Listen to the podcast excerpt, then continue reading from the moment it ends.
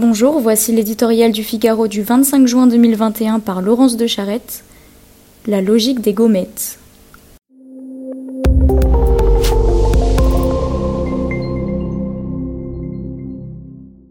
D'abord apparurent les gommettes à la place des notes. Rouges, jaunes ou vertes, peu importe, pourvu qu'elles ne stigmatisent personne, arguaient en chœur les chantres de cette école prête à tout, y compris à sacrifier les savoirs pour paraître ludiques. Avec les gommettes fleurirent au fil des ans toutes sortes de descripteurs de niveau au contenu flou, et même des smileys. Mais la manœuvre ne suffit pas. Il fallut bien constater que les classes persistaient à se composer de bons, mais aussi de mauvais élèves. Et même, si l'on en croit les classements internationaux, d'un nombre tristement décroissant de bons éléments. Personne ne l'ignore. Casser le thermomètre ne guérit pas le malade.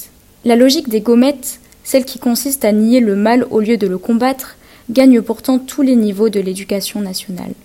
Elle vient de gangrener Affelnet. Au résultat scolaire, le logiciel d'affectation en seconde préfère désormais les critères sociaux. Pour être bien classé, mieux vaut habiter un quartier défavorisé qu'afficher une belle moyenne. Proviseurs, professeurs, tous le savent. C'en est bientôt fini des lycées d'excellence.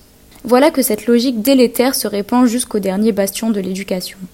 Suppression des concours, surnotation des boursiers, les grandes écoles à leur tour capitulent face à cette nouvelle idéologie totalitaire qui ne voit plus dans un bon élève un bel esprit à la conquête de sa liberté, mais un coupable qui s'ignore. La discrimination positive se drape d'une mièvre bienveillance, mais elle impose en réalité à tous sa condescendance, refusant par avance le droit à l'effort et à la faculté de réussir à tous ceux à qui elle assigne le statut de victime. Prenons garde à ce que ses partisans ne se mettent pas en tête de corriger, par son biais, toutes les inégalités.